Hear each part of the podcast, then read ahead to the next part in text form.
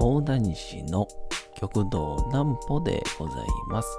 皆様7月の4日も大変にお疲れ様でございました。お休みの準備をされる方、もう寝るよという方、そんな方々の寝るをともに寝落ちをしていただこうという講談師、極道南歩の南歩ちゃんのお休みラジオ。このラジオは毎週月曜日から金曜日の21時から音声アプリサウンドクラウド、Spotify、Amazon Music、Podcast にて配信をされております。皆様からのお便りもお待ちしております。お便りは極道南歩公式ホームページのおやすみラジオ特設ページから送ることができます。内容は何でも結構です。ねえねえ聞いてよなんぽちゃんから始まる皆様の日々の出来事や思っていることなどを送ってください。ご希望の方にはなんぽちゃんグッズプレゼントいたしますので住所、お名前お忘れなくと。えー、いうことで昨日ですかね7月の3日えー、13時から、えー、前に阪神百貨店で、えー、お会いをしてからの、えー、フルーツ研究家中野瑞希さんと、えー、が開催するこうフルーツのことをね、えー、みんなに知っていただこうというようなイベントの、えー、オンラインセミナーというんでしょうか、えー、ズームで開催するのを一緒にトークさせていただくというですね、あの、オンライン？なんて言うんでしょう。えー、フルーツ寄せという形で参加させていただきまして、えー、またいろいろなこう発見がありましてですね、えー、ちょっとそんなお話をさせていただこうかなと思います。なんぽちゃんの明日は何の日？さて明日が7月の5日の火曜日でございます。さて何の日でございましょうかね？なんか意外と皆さん7月になって雨がね続いてるんですけどなんかいやいや、梅雨明けたんちゃうんかいって言う人、あんまいないっすよね。えー、バンダイが創業を開始。えー、久津和夫氏。これはちょっとちゃんと調べといた方がいいです。いいでしょう。ほんまにこいつ、この場でやってるんだっていうのが伝わるでしょう。くぐつさんですね。あの、ネットにも、打ち込んだところにスペースすぐ後に読み方って出てくるんで、みんなよう調べてるん久々の久に、えー、もう一個字を続けるやつに、対馬の津でね、ああ、対馬じゃない。津市ですね。三重県津市の津。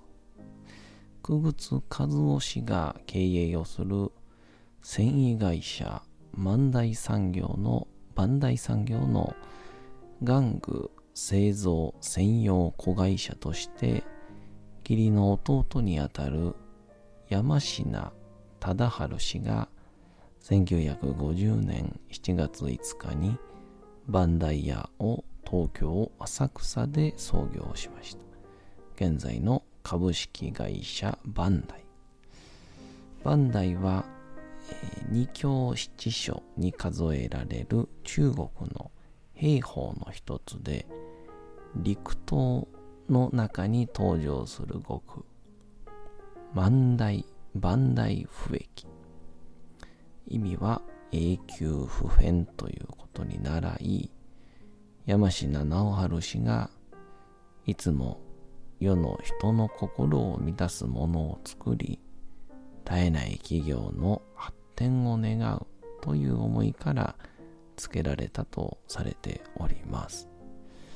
創業理念のもと、その時、その時代の時勢に合った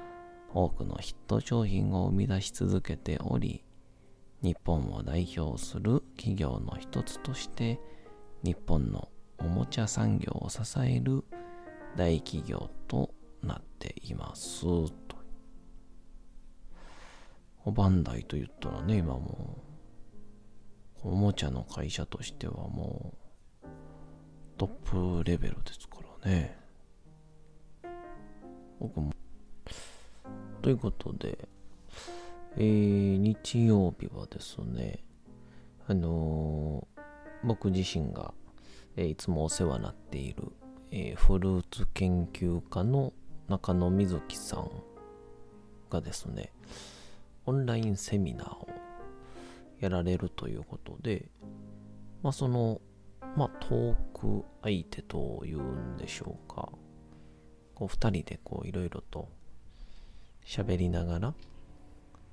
やっていきましょうということでやらせていただいたんですけどね。あのー、もう、なんか結構こう、中野さんにいつもこの、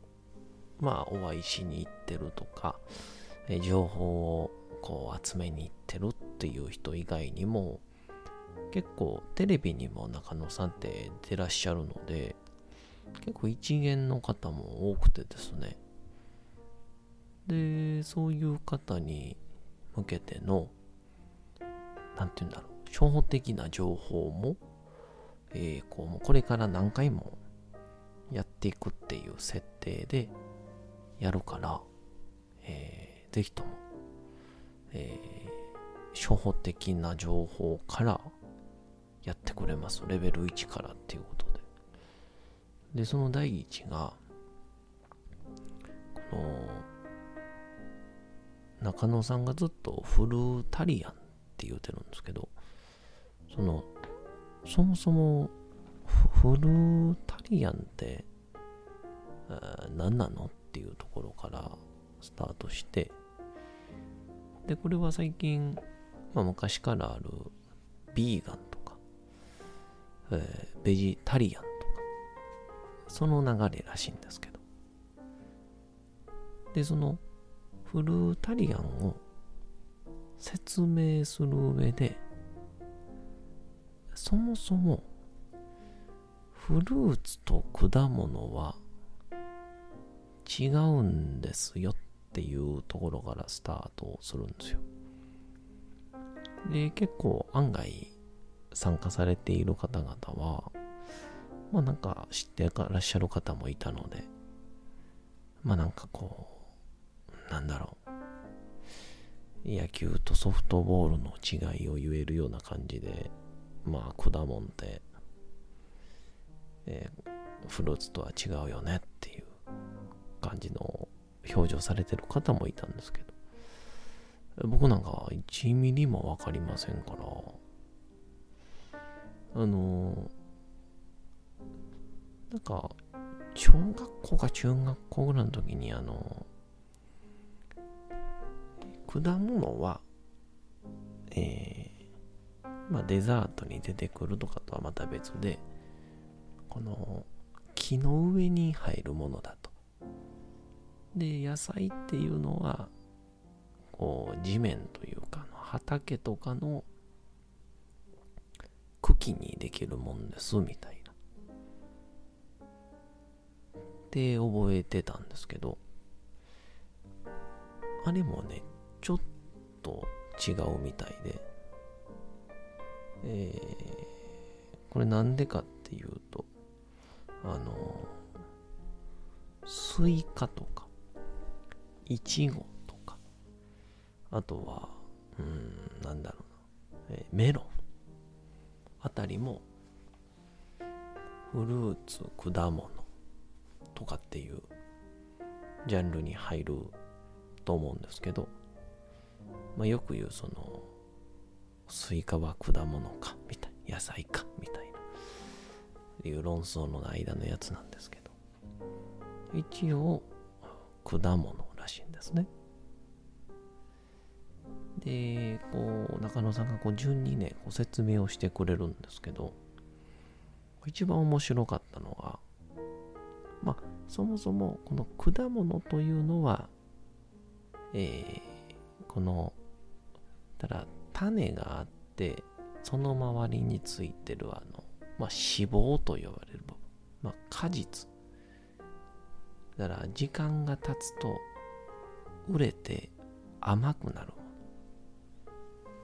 それを果物と言うんですよっていう大前提のもとあの定義はでもそれによってねこうなんとか賞言ったら、えー、厚生労働省とか、いろんななんとか賞によってもね、ちょっと定義が違うらしくて、これあの、一応中野さんとかの YouTube とかにも載ってるんで、詳しくはそっち見てもらいたいんですけど、その上で、昔アメリカで、えー、トマトはフルーツなのか野菜なのかっていう裁判が行われたらしいんですよ。はい。で、まあなんかよくアメリカってそういうすげえ意味わからん裁判があるなってあったんですけど、よく聞いてたんですけど、結構、これあの、結構ちゃんとした理由というかがあって、当時は、えー、野菜の方が、えっとね、税金がすごいかかったらしいんですよ。で、それに対して、えー、果物に関しては、税金がかからないっていうので、できれば、その、売る人間、輸入とかする人間からしたら、えー、果物であってほしいと。いう話やったんですけどでも最終的に裁判で出た結果っていうのが、えー、こっからも非常にアメリカ一アメリカっぽいんですけど最終的にあの結論裁判は野菜になったんですよ。で、それはなぜかというっていう理由で最後に述べられたのが、トマトはデザートにならないからっていう、あの、多分、今のトマトでちょっと連想してしまうと、まあなんかね、フルーツトマトとか、まあ、実の大きいトマトでも、結構食後にね、みんなで食べようかっていうぐらい美味しいトマトは多いんですけど、これ100年前ぐらいの話なので、まあ、当時のトマトで言うと、まあ、青臭かったり、えー、まあ、硬かったり、どっちかというと、メインの主食に入れる方が多かったという。そこの観点で、まあ、トマトは、え、野菜ですみたいな。ではそういう情報からスタートしていって、まあ、この中野さんという人が、えー、13年間ですね、この果実しか食べないという生活を送ってるんですけども、えー、なぜそういうことに至ったのか、その生活はどういう生活なのかっていうのを、こう、話していくという、そういうようなオンラインセミナーだったので、また次回ある時、ぜひ皆さん、えー、面白かったんで、アーカイブまだあるみたんで、買ってみてください。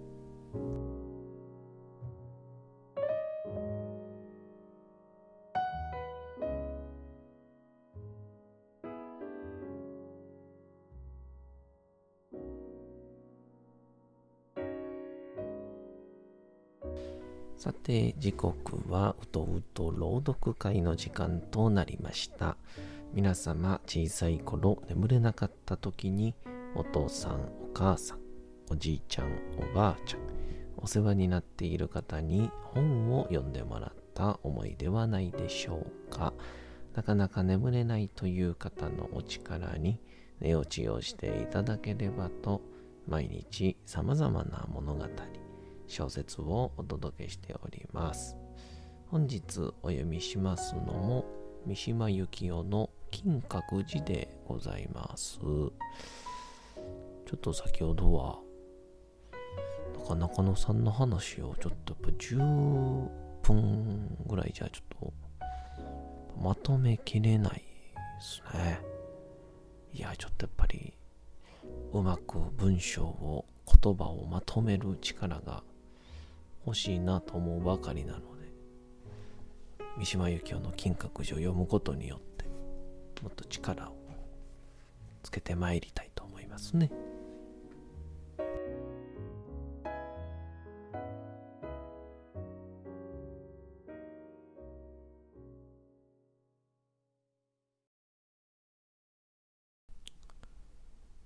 金閣寺三島由紀夫その時奥から軍服の若い陸軍士官が現れた。彼は礼儀正しく、女の一二尺前に正座をして、女に対した。しばらく二人はじっと退座をしていた。女が立ち上がった。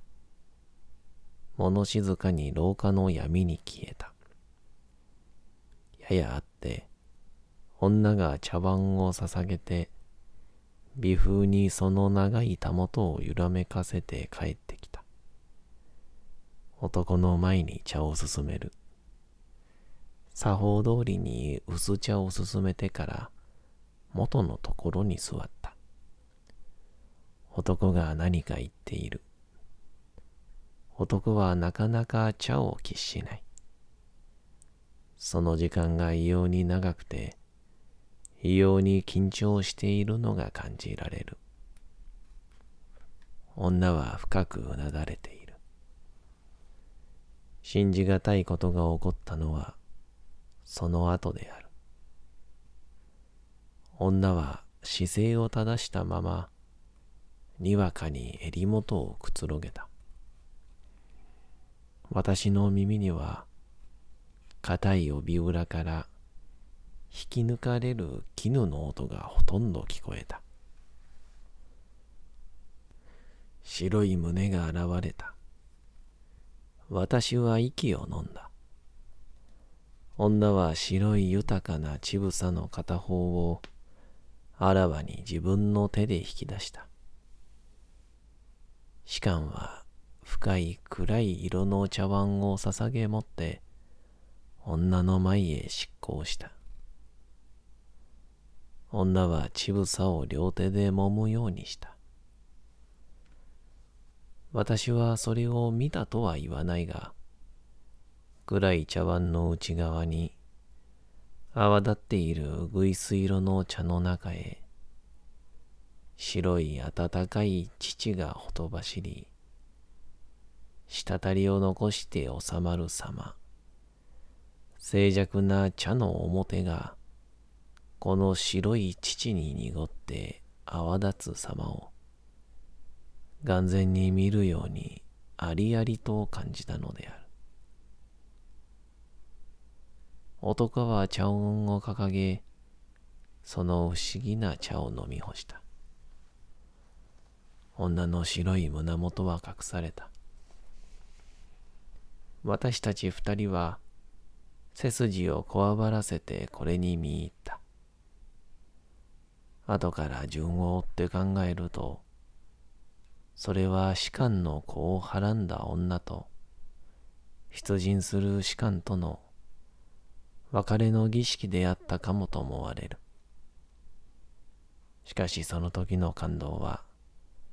どんな解釈をも拒んだ。あまり見つめすぎたので、いつの間にかその男女が座敷から姿を消し、後には広い紐線だけの残されていることに、気のつくにはいとまがかかった。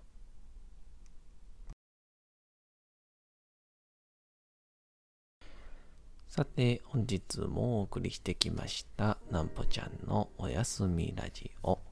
というわけでございまして、7月の4日も大変にお疲れ様でございました。明日も皆さん、街のどこかでともどもに頑張って、夜にまたお会いをいたしましょう。なんぽちゃんのおやすみラジオでございました。それでは皆さん、おやすみなさい。すやすやすやーん。